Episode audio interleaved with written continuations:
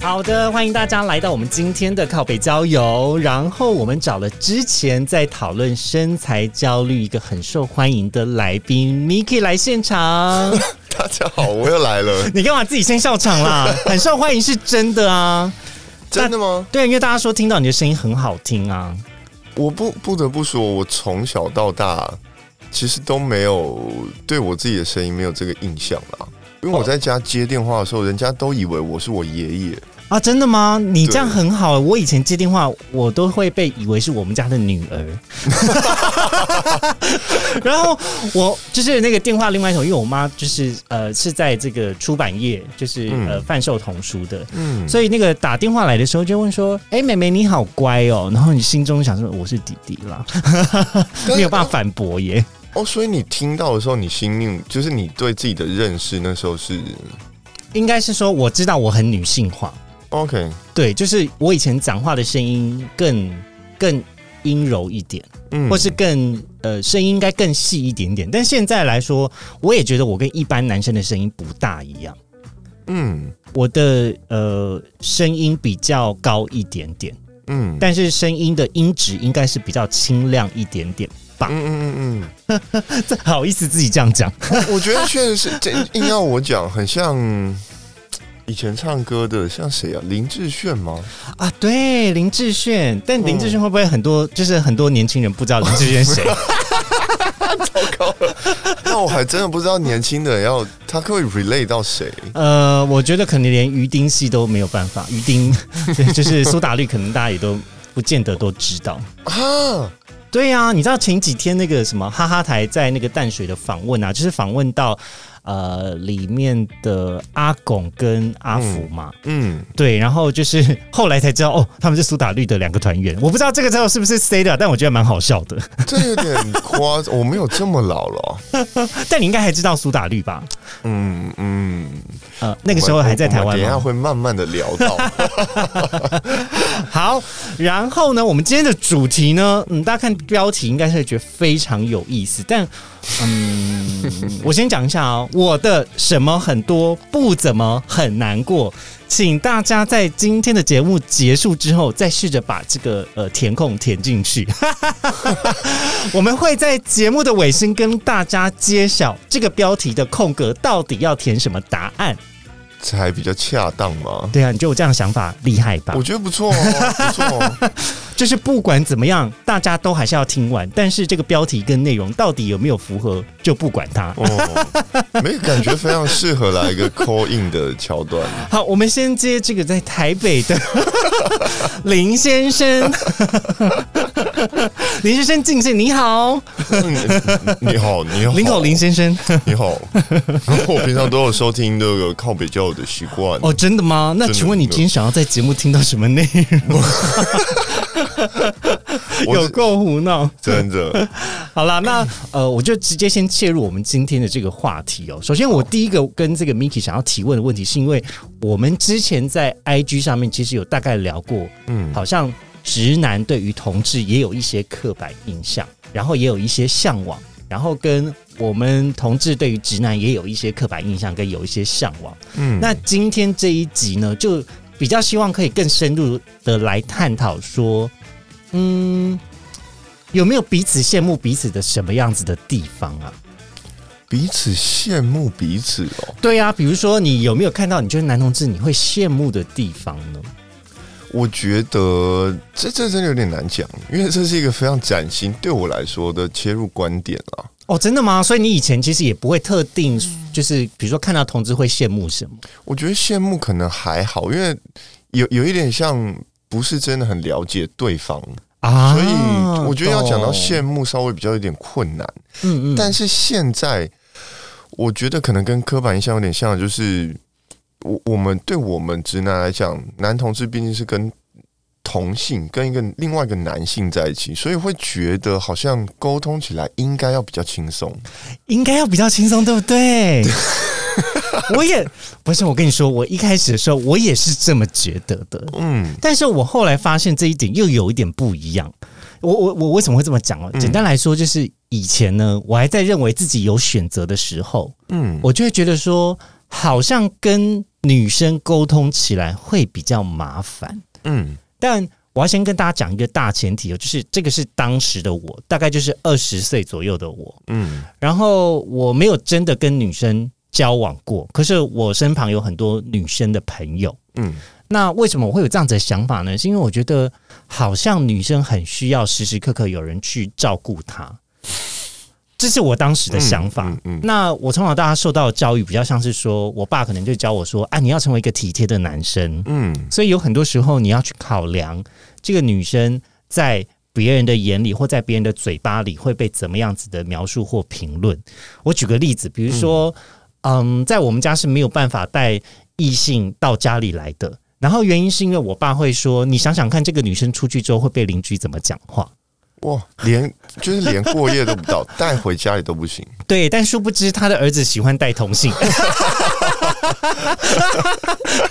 巧妙的逃过这一条家规，真是不错。对，然后呃，所以当时呢，就会觉得说，哎，好像我身旁的这个直男朋友们，嗯，算是比较好沟通的，就大家就是比较。嗯，有什么就讲什么。嗯嗯。但是另外一个部分，我觉得跟男生沟通也有他困难的点。比如说，以我的观点，我目前会觉得，有的时候真的是想要表达一件事情，大家不是很愿意讲。哎，哦，会吗？你自己会有这样子的想法吗？我我个人比较不会，我比较喜欢开诚布公的讲。哦，我觉得可以，毕竟我们也不是小朋友了。嗯，如果可以让自己在大部分情况都舒服自在的接受自己现在的状态，比较轻松。但同样的，真的大部分的人是，我觉得要做到这一点有点困难。嗯，会比较有包袱了，没错。因为我我觉得那个困难点比较像是说，如果啦，我我举个例子，我我呃。我的前任男友呢，他就是一个比较不擅长言辞表达的人。嗯，虽然我觉得他有的时候，嗯，讲话是蛮风趣的。嗯，可是当他今天要真的讲出很内心的感受，然后或者是要用一些比喻啊，或者是形容，或是用更呃浅白的方式讲出自己的内心话，我觉得他有一个跨不过去的坎，他就是会不敢讲出真心话。嗯。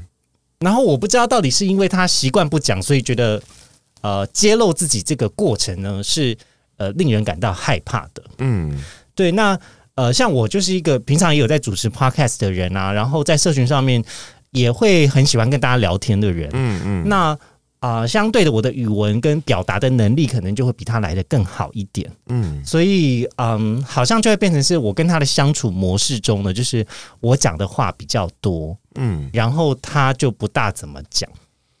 所以这个这个就回到就是你一开始的这个刻板印象的认知哦，就是你觉得说，哎，会不会跟一个男生交往比较好沟通？你觉得呢？你这样目前听下来，你觉得？我觉得 还是还是你要跟我交往看看。我我我们今天有一点，大家可能会发现我今天笑的有点尬。我跟你说，这里这里面隔音很好啦。现在 Miki 的女朋友在外面啦，等一下她应该会进来，但没有关系，我们就趁她不在的时候先逼宫，先问一些问题。嗯。我觉得你的条件是足够吸引到让人愿意跨过那条线试试看的哦。哦哦哦哦，是不换你紧张了。哦，这个是很棒的称赞呢，我就就是此生足矣。我们就先到这里就好，不要真的有任何行为。我也是会怕的。我我们先进个十五分钟的广告。哦好。但听起来或许真的跟男生不会变得比较好沟通诶。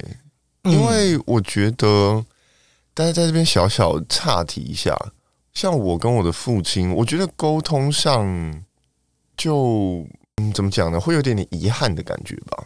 哦，怎么样说是遗憾呢？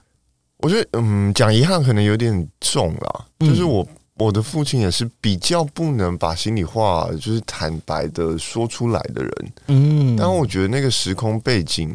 他们的角色或他在成长的时候受到的教育，我跟我们其实有点类似，就是男生总是你不能示弱嘛，对对，你需要有有责任，有事情需要自己解决，自己扛。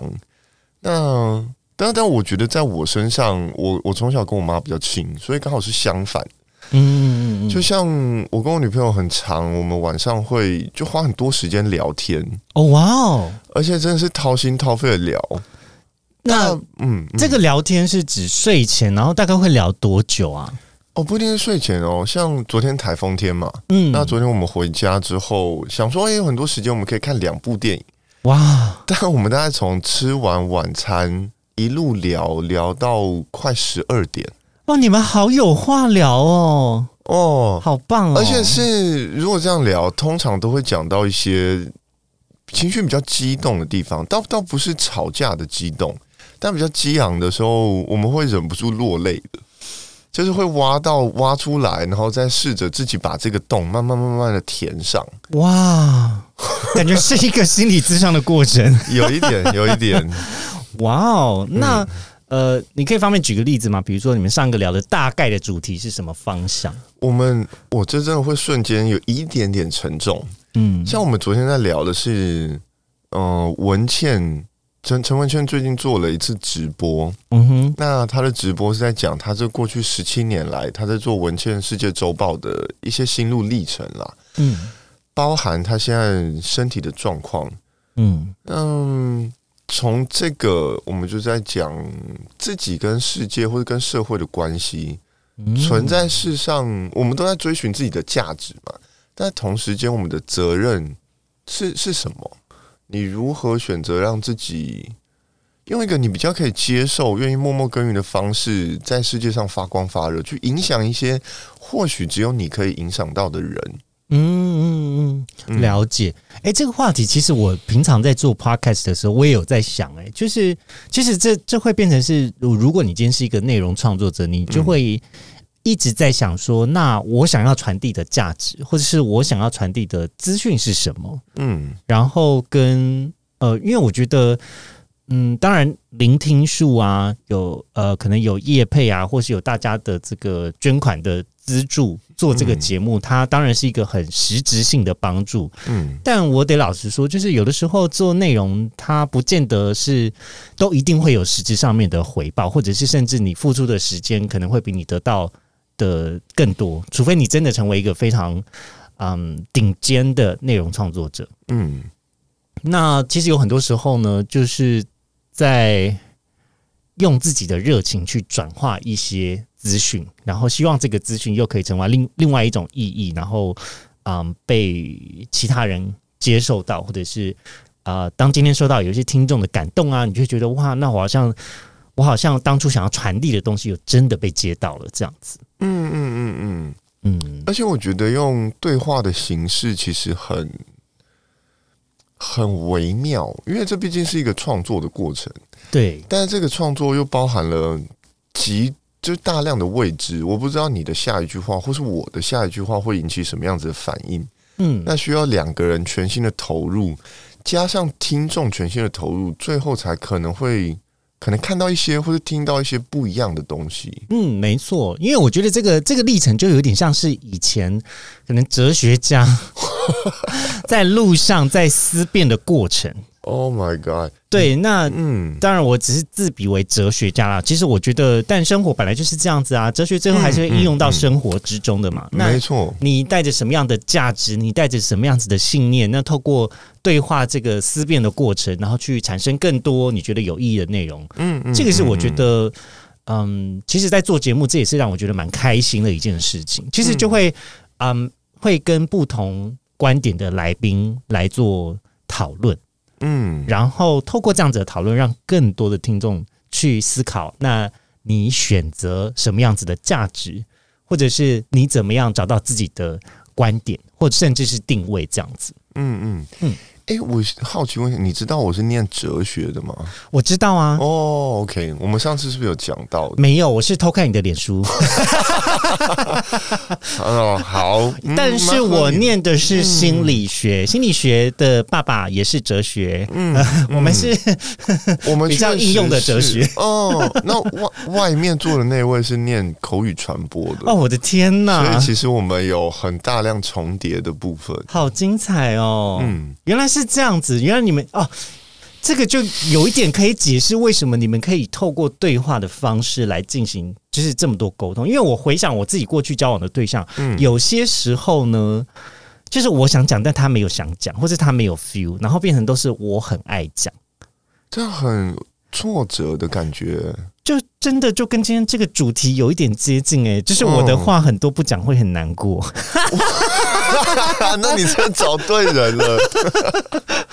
对呀，所以有的时候我就觉得，哈，跟男生聊天，为什么大部分男生或者是我认识到的，呃，这个男朋友们都不大爱讲自己的嗯内心话？但但也不是所有啦，我觉得就是一部分。嗯嗯，那这个我们可以。就是嗯，如果有机会的话，如果有机会，我觉得可以再找一些比较不喜欢表达自己内心的男生，然后嗯，我们来一起讨论。我觉得到时候那个现场应该会蛮有趣的。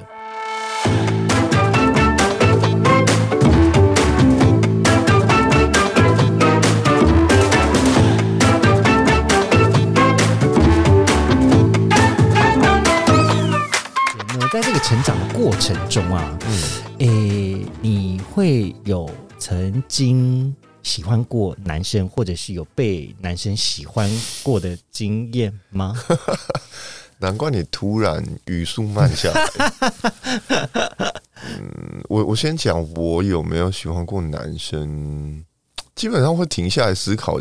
就是有有过模糊，有过一些经验。我很坏，我我，但我觉得很难，呃，给予这么明确正面的表达了。懂？因为其实我我要跟大家先就是呃复习一件事情哦。其实当我们真的。要谈一段感情的时候，就是会经历过一个很懵懂，然后在摸索，然后也不确定那个是什么的阶段。嗯，我的人生中呢，曾经在思考什么叫做喜欢，我大概思考了六年。哇，也就是从高中的时候开始，因为高中的时候，你就发现你身旁的朋友，然后我念是男校嘛，就念雄中，嗯，然后你就发现你身旁的同学开始交女朋友了，嗯，那你就会就会有一点陷入，就想说哇。好好哦，他有女朋友，可是你不知道，你不知道自己为何而交，然后或者是你没有，你好像没有感觉到那样子的急迫性，嗯，然后所以你就会觉得啊，好啦，没关系啦，就只是可能我现在没有，可是到后来开始不确定自己到底喜欢的是男生还是女生的时候。那这个喜欢的情绪又更复杂了。有的时候你会觉得说：“哎，我好像很喜欢跟这个男生互动。那到底我跟他的互动是喜欢呢，还是我是崇拜他，还是我想变成他？”就是我的人生有好大一段时间是我有点困惑，那个到底是什么？嗯，但我不知道在 Miki 的人生经验中有没有经历过。有一点迷惘，或者是可能看到身旁的人都已经开始谈恋爱，但自己还没有的那种状态。嗯，有过这种迷惘，但我没有，嗯，没有羡慕过别人。我我觉得，我先先说好，我以前很渣啦。在我觉得，在嗯出场初恋之后，通常会先叠交嘛。那叠交中间其实有很长一个时间，我我觉得有一点点报复心态。叠交的意思是指说，第一，比如说假设第一任跟第二任会有一些重叠的时间吗？哦，不是不是，是第一次感到真正失去某一个人，就失去了一段感情。那那个失去的过程，不是我过往有过的经验，我我其实不知道该怎么面对。哦，不知道该怎么面对那个情况跟那样子的自己，所以我就花了很长的时间在修复，或是找回自己心中的平静感。但但实际上不是这样，我只是在发泄一些不知道在发泄什么。就是莫名的生命力，或是莫名的情绪也好。所以有一段时间就是，嗯，很爱玩啦。嗯嗯嗯嗯。但但我我我其实想要讲的是，我没有羡慕过别人啊，已经有了感情，但我还找不到这一块。还是你以前就是我羡慕的那种人啊？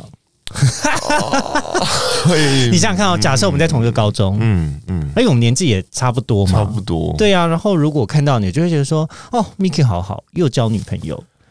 有，那确实有可能。你就是我以前会羡慕的人呢。哦，哎，确实，因为我，嗯，我这样回想起来，我高中，因为我也是念男校，我念成功嘛，嗯嗯嗯，那遇到一些同学。就，现在想起来真的蛮妙的，是他会跟我说：“我我发现你不是非常非常的帅的，但是你很有魅力。”就是哦，但我当下并没有接收到什么资讯吧，或许还没有开启一些什么。我我大概可以理解，因为那个状态就会有一点像是别人给你一些评论，可是这个部分的自己是你你没有意识到的，嗯，所以你要花一点时间去消化这些资讯到底是什么，嗯，然后跟你也想知道。那到底是哪一个部分让你觉得是这样？嗯，然后但这个这个是什么跟是这样的过程呢？就是你要不断的跟人相处、跟聊天、跟讨论，嗯嗯，或是真实的互动过，然后你才会得知这样子的资讯进来嘛。嗯，那我觉得到大学之后有个比较明确的转变是，嗯，因为我们学校女生比较多，嗯，再加上大学的上课形式，所以你不会跟固定的一群人一直绑在一起。啊，那就在这样子的状态，我发现我跟一个学长的关系是很像好朋友的关系。那为什么会让我多想？是因为当他没有出现，或者我们那天没有碰到的时候，会有一个莫名的惆怅感啊，真的会失落。我懂，嗯，那就是在那样，我开始让我想，就这个这个到底代表什么？为什么会对一个同性有我过去没有过的感受？嗯，那可是你以前高中的时候有就是好朋友吗？有，就因为有时候跟好朋友呃聊天聊得很开心的那一天，嗯，就是你当然回家会很开心，可是偶尔没有没有办法跟好朋友就是一起聊天，或者是呃一起出去玩的时候，其实你会有一点觉得啊。好，好像有一点怀念他，或者是觉得怀念他，就他还活着啦。可是我意思说，就是突然突然还想再跟他出去玩啊，就是一点失落感。嗯，我觉得身为朋友，就是就算是男生的朋友跟朋友之间的友情，还是多少还有一点这样子的成分在的。会，只是因为高中毕竟每一天都会见到，他是强迫每一天都会见到，对呀。所以我我觉得那个感受可能没有真的很明显了。再加上晚上的时间，我需要留给众多的女性们嘛？啊，天哪！没有了，会讲出这样子的话，不行，我要去展开我的这个肉搜调查。千万不要 Google 我，我要派出正大的同学去搜索。不要这样，不要这样。所以刚刚聊到这个，说大学的时候，曾经有一位学长是你跟他相谈甚欢，但相就是甚至到有的时候会觉得，哎。没有跟他聊到天，会觉得有一点惆怅哦，就会觉得哎，中午吃饭为什么他今天不他约了别人，而不是跟我吃？哎，所以你知道他跟别人吃饭？老实讲，现在这样问，我我难明确的回答，有可能，有可能，你就站在你的视角讲就好了。哦，对对对，反正我们也不可能，这是真的有真相调查局介入。哦，不 是不是，因为我已经到一个年纪，怎么样？到了一个年纪，然后呢？然后开始愿意坦诚的面对自己的过去，但是有一部分却真的想不起来啊。懂，没关系啦，我们就就以自己记得的状况下来讨论就好。就你以你当时回想这件事情，是你感觉甚至有点为吃醋？有有有有。哎，这个东西我以前在就是念书的时候，我甚至会觉得这个吃醋就是我喜欢上这个人呢。我觉得蛮合理的啊。所以这个你认为这样子就是吃醋的情绪，其实就代表了某种程度的喜欢。这个喜欢不见得是爱情哦，只是我喜欢这个人，或是我喜欢跟他的互动。我觉得是诶，如果是这样的话，我会说是哦。你一定是对这个人有一些或许情感上的依赖吧？嗯，或者有一些需求没有没有真正得到满足吗？不知道是不是可以这样讲。我觉得以前我会喜欢交朋友的对象呢，通常都是很有领袖魅力的人。嗯，那什么叫领袖魅力呢？他比较像是说，可能都是班上的风云人物。嗯，或者是他常常是大家围绕在中心讲话的那个人。嗯，比如说，假设我们今天要出去玩呐，那这个人常常就会是主揪，或者是只要他一句话，大家都会跟他出去玩。嗯。那另外一个部分呢，是觉得，嗯，好像我从他的身上看见了我的缺乏。比如说，我以前在念书的时候，我不是一个非常外向的人，事实上，我是一个很内向的人。嗯，但是我有点矛盾，就是我我既羡慕他，我想要成为他，但又有一点嫉妒他，怎么可以这么自然而然的就做成这样？就是他可以很很。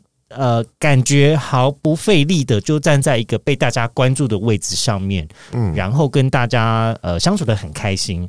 可是对于我自己来说，我要克服的是有很多害怕啊，或是担心啊，或是觉得出糗啊，觉得啊好尴尬哦，各式各样的情绪就会在我的脑海中小世界发生。所以有的时候就会觉得，诶，这个状态比较像是羡慕，嗯，这个人。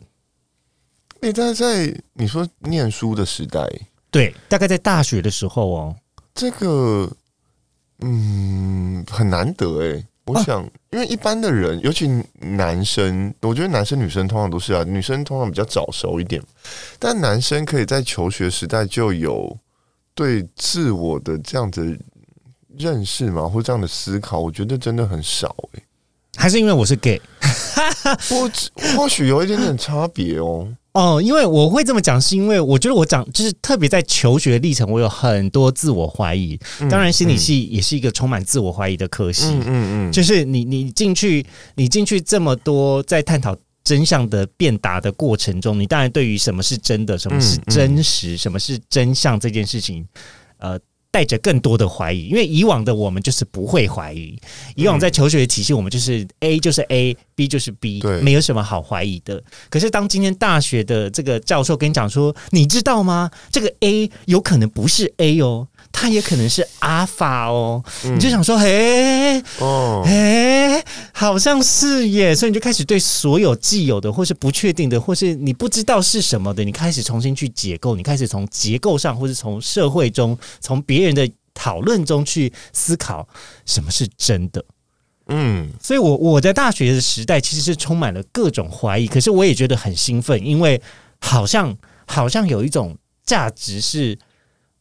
不是大家所讲的都一定是对的，或是不是所有人啊，不是大多数的人讲的话都一定是对的。有的时候真相并不见得是大家都知道的事情。嗯，反而这样子让我有更多的动力去探讨，就是说，哦，那什么叫做喜欢？什么叫做呃真相？就是其实我是一个更更抱怀疑的角度去讨论的。哦。哎，讲到这边啊，我突然想到一个，嗯，他也是台大的高材生，而且他很年轻，才研究所刚毕业。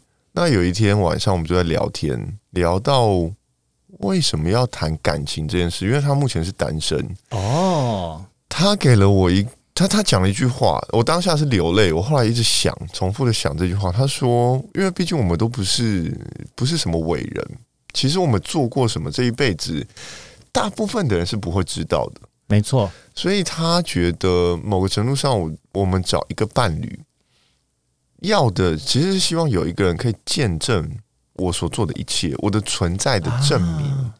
懂懂懂，嗯嗯，我大概理解这样子的感动是什么。这样的意思其实就是说。嗯，就像我平常会在节目跟大家靠北一件事情，就是说，我觉得大家都只爱我的某种社群形象，可是并没有真正接触到我。嗯，可是如果今天是在交往的关系中，但我我刚才只是在开玩笑啦，我一说还是有部分的人知道我啦，就是我只是在开玩笑。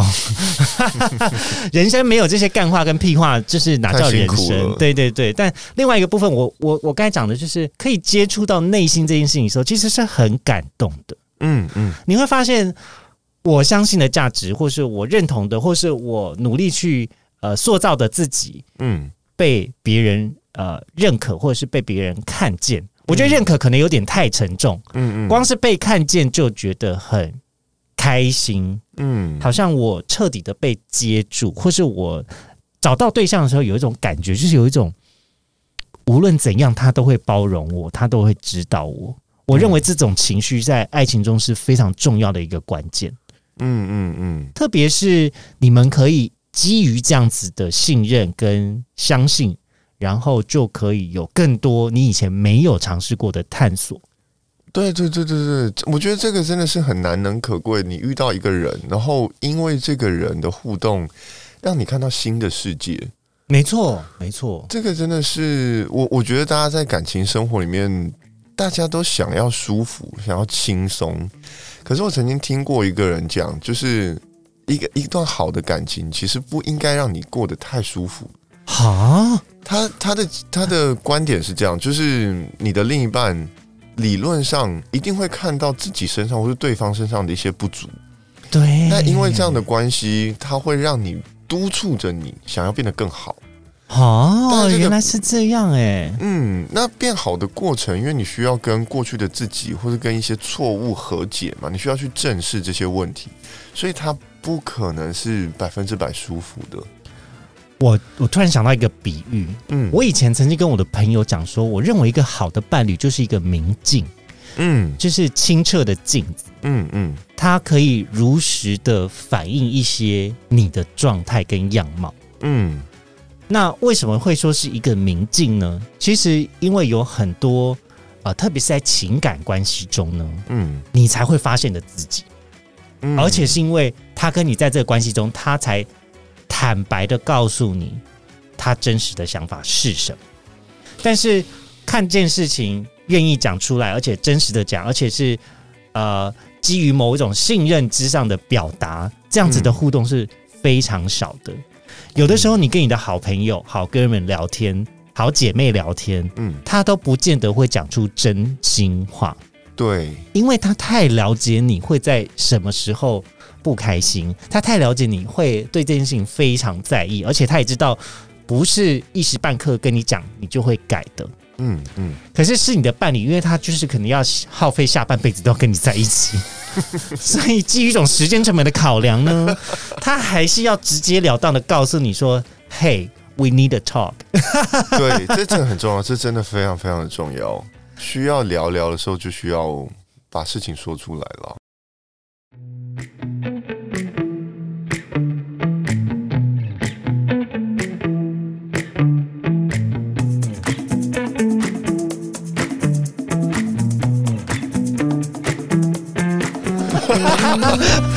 刚才那句应该要录进去。你说天哪，我们是苏格拉底，我应该是比较美的那个吧？有没有比较美的哲学家？还乱问，这考倒我了。我讲的美，不见得是真实的美貌哦，有可能是在学识上的美，就是有吸引力的。你你大部分都是啊？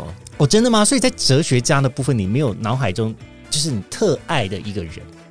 现在还真的没有，因为我从毕业之后，其实有一段时间我脱离哲学了啊，因为回到现实的考量嘛。是啊，是啊。但我后来发现，Podcast 兴起之后啦，因为有太多很厉害的素人，他对哲学的诠释跟他毕竟是有热情，才有办法一直做这件事情。没错。所以我重新借由 Podcast 开始听很多当代的哲学家啊，但当代的人。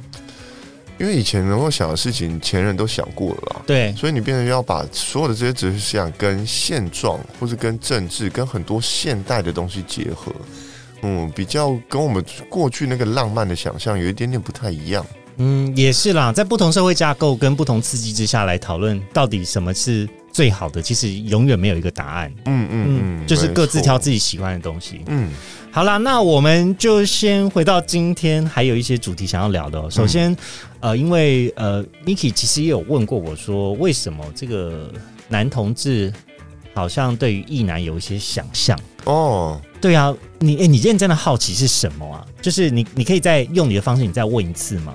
我觉得最好奇的应该会是，理论上就是这不是 menu 上的那道菜吗？嗯。对，但你知道店家没有卖的时候，为什么还是想吃这道菜？嗯，这样问有没有会不会有点奇怪？不会啊，因为这个就是人性啊。首先，第一个得不到最想要啊。这不是只有在男同志身上，事实上所有人都是。嗯嗯，比如说，就一定会有人就是会特别喜欢别人的伴侣，认真被呛到。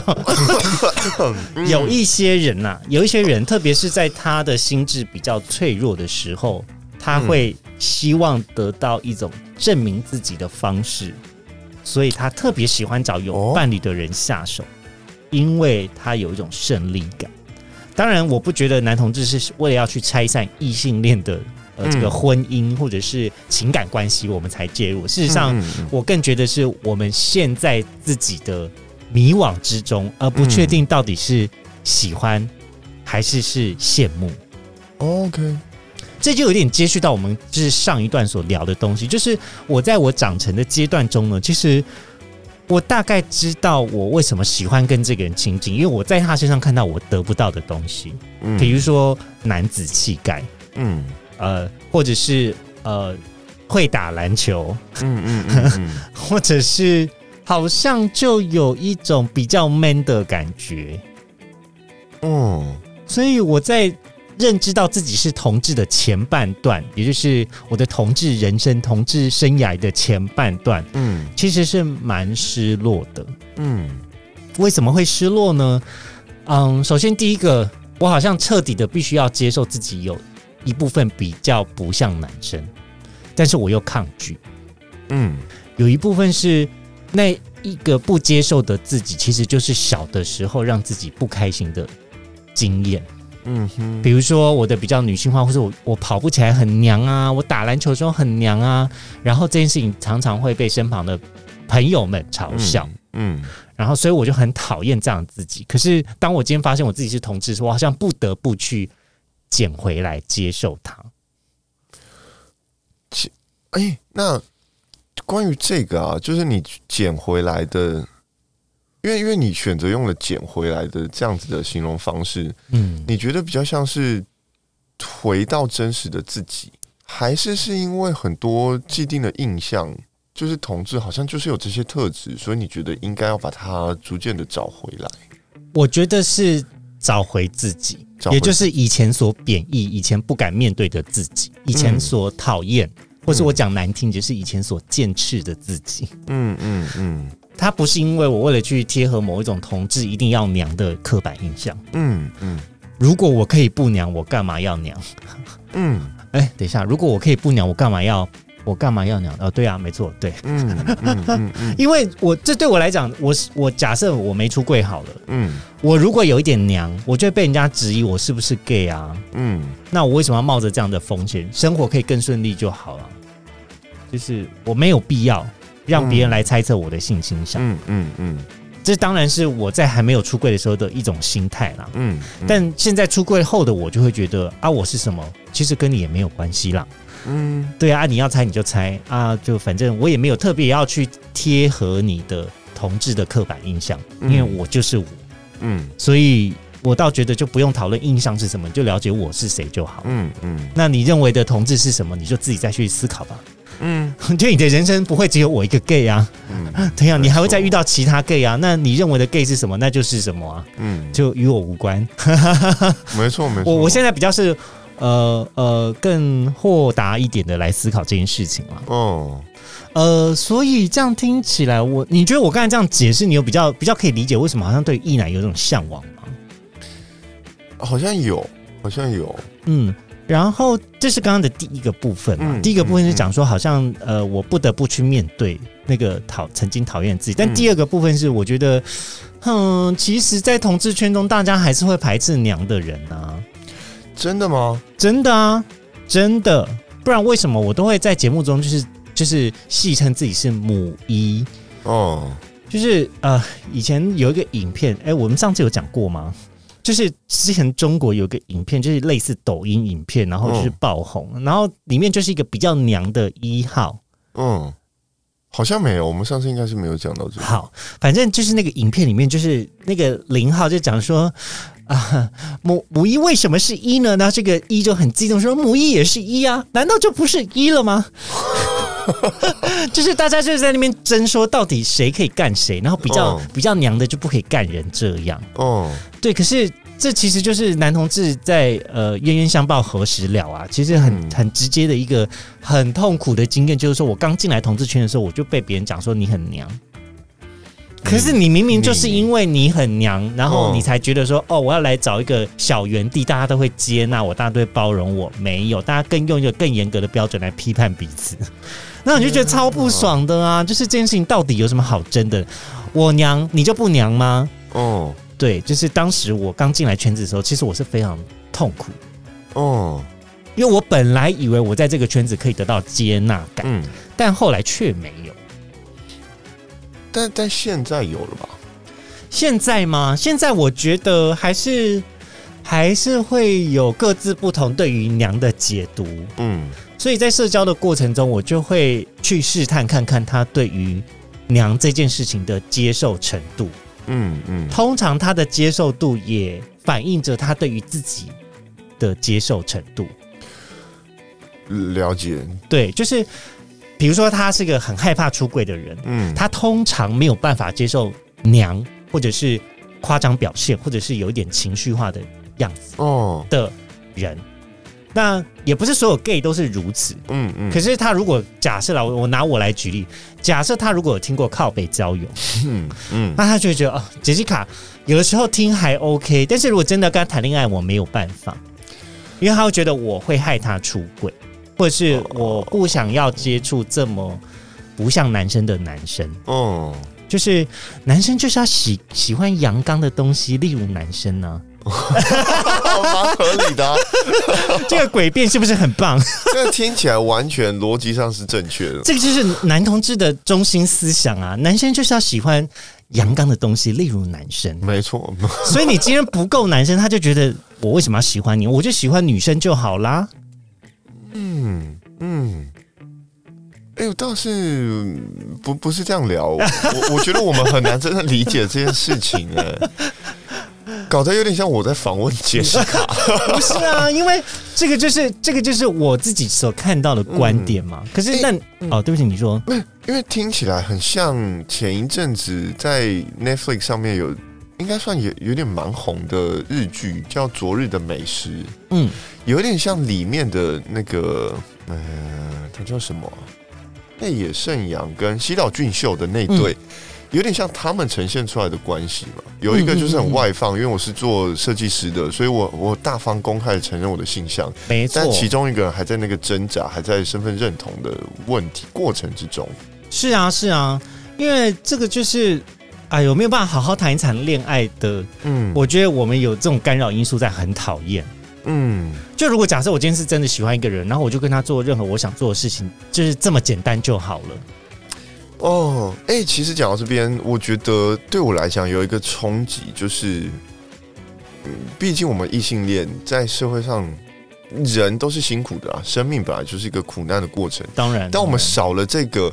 我们其实应该真的好好珍惜，大家都是可以大大方方的谈恋爱，去做你想做的事，这件事情有多可贵？没错，我天哪！你讲，你讲出了就是为什么直男有时候有一点讨厌的地方，因为他就是在一个异性恋男性霸权之下的得利者，所以他永远不会有任何自觉，因为他觉得生活就是如此。可是，在于我们这种就是不是。不是大多数人可以接受的族群，然后又特别不是典型男性的，呃，这个架构之下的男生就会很 struggle，就我们就很挣扎，然后会觉得有一点人生有时候就是有一点辛苦，但是现在就已经习惯了，是也还好，嗯嗯，但就是为什么我的呃这个年轻时候稍微有一点抑郁。的倾向，就是真的也是因为很多时候你就只能把这个秘密藏在心里，嗯，然后你也不能好好讨论它。会这样啊？对对，我们回到刚才的嘛，对不对？嗯我觉得对我来说，因为嗯，虽然我们有刚刚讨论到，就是我对学长或者对其他人有有一点点这样的比较模糊的情感，但我从来没有什么太多的挣扎。我觉得。很大一部分是来自我的原生家庭，是给我很大的支持的。哦，绝大多数的状态，我都是感觉到，我我是被爱，我是被接受，我是被包容。嗯虽然我妈从小管我管非常的严格，就我们那个年代是基本上没有什么人没有被打过的嘛。对呀，对呀，肯定是。但就就就算在这样的状态，我妈都有一天我忘记到底是什么时候，她就请我坐下来，她问我我是不是同志。如果我哦，妈妈这样问过你，对，他是非常直接，但他没有没有任何的情绪，我我当下没有感受到压力，嗯。哼，所以我并不觉得我在被逼问或者质问什么。那你怎么回答他？哦，他他先他的完整的问题是这样，就是如果你真的是同志的话，你可以现在跟我讲，就我们家对这件事情并没有任何的限制，那现在就是一个可以让你感到安心的时机，你可以说出来。可是如果是我妈讲出来，我不会相信她。但是你真的是，我说你在套我话吗？那你这是不是有太多过往记忆的？没有啦，没有了，我开玩笑，我比较戏剧化讲啦。如果是我妈讲，我会相信。但是。你你心中还是多少会有点担心，说真的会如你所讲的发那样子发生吗？理论上都会讲，就是我可以讲出来我真实的想法吗？嗯嗯嗯。因为小的时候真的没有什么讨论的空间啊，父母就是唯一，父母就是所有，他们就是权威。对对，就是在那个求学架构或者是生长的环境中，哦，我我要讲。哇，那个爸爸，对不起，我还是很爱你，但是我要是经典重现一下你这一句话，希望你没有听到。好，就是只要有我在的一天，就不准关这个家的家门，就是他呃的的门，房间的门。哦哦，然后我国小在跟我爸吵这个隐私权。哇！然后我爸就觉得说：“天啊，这个孩子真是有够烦的。”哇！然后我后来做了一件很夸张的事情，就是之前听众可能有听过，就是我在我的房间用地垫盖了一个房子，以不是有那种巧拼吗？哦，我用巧拼盖成了一个房子，然后那个房子就有门。所以我在一个房间里面盖了一个房子，然后那个房子有门。哇天哪！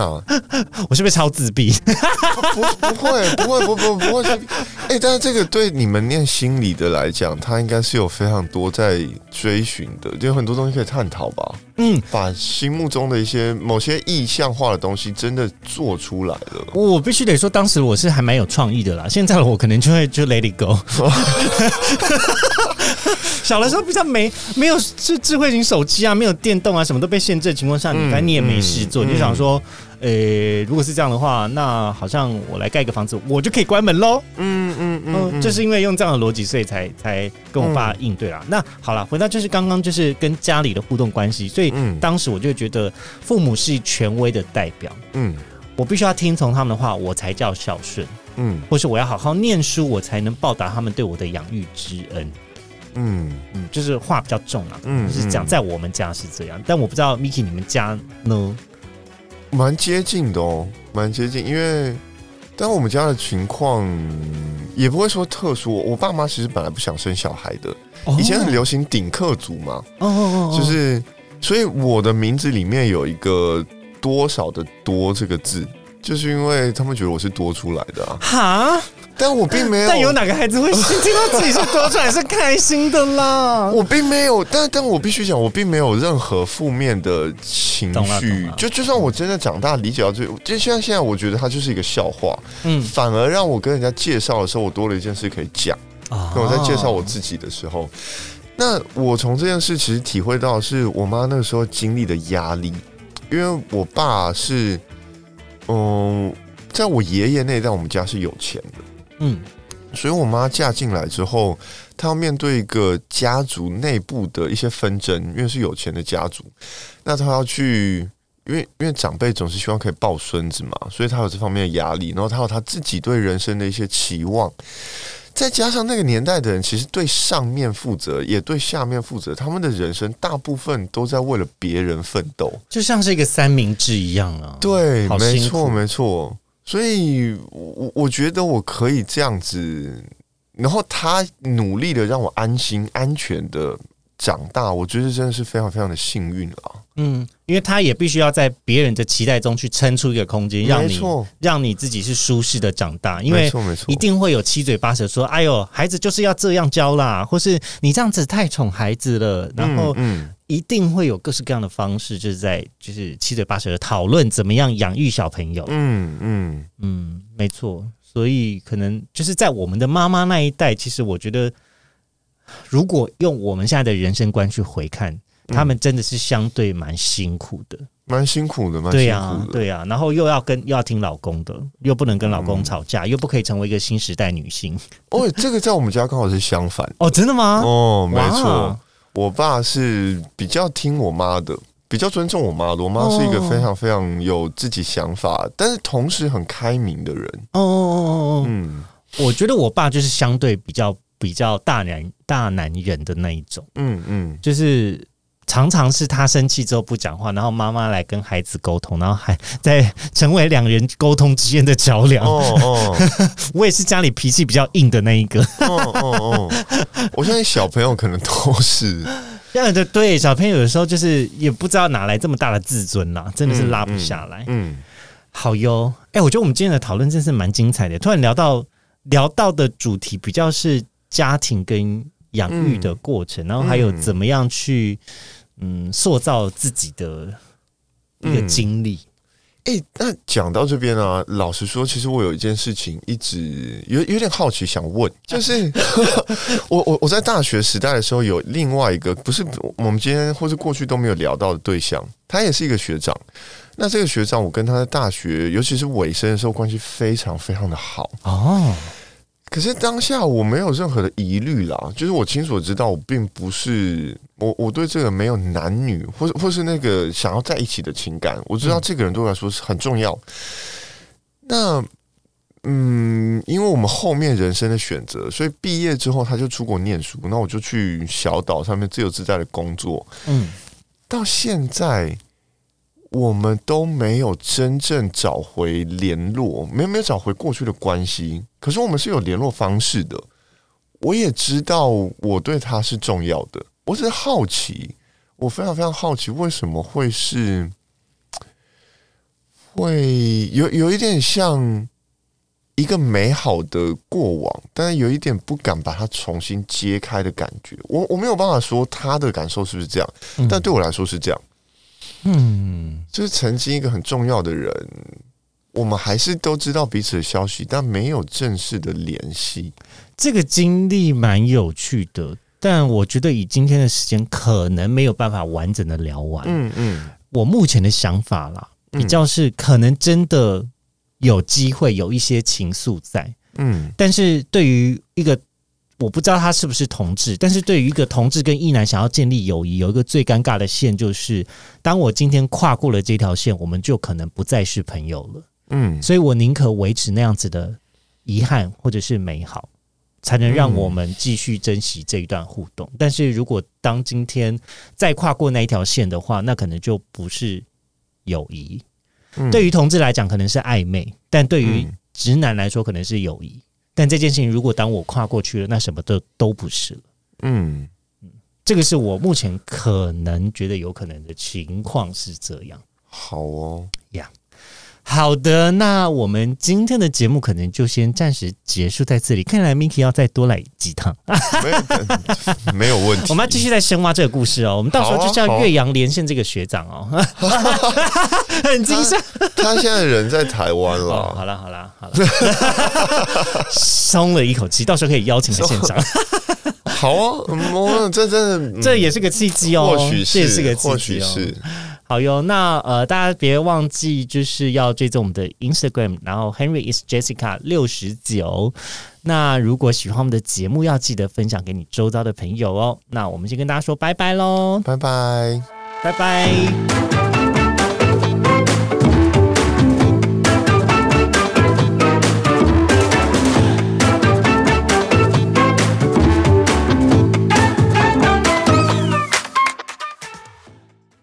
感谢收听今天的靠北交友，喜欢我们的节目，请分享给周遭的朋友，或点开单集的资讯栏位，还有更多节目内容的连结。交友心情的故事正在募集中，欢迎私讯我们的 Instagram 投稿你的故事，别忘了在 Apple Podcast、Spotify 留下五星的评价。Line 群组讨论意犹未尽的内容，都是支持我们的动力哦。我是亨利，我是 Mickey，我们下次见，下次见。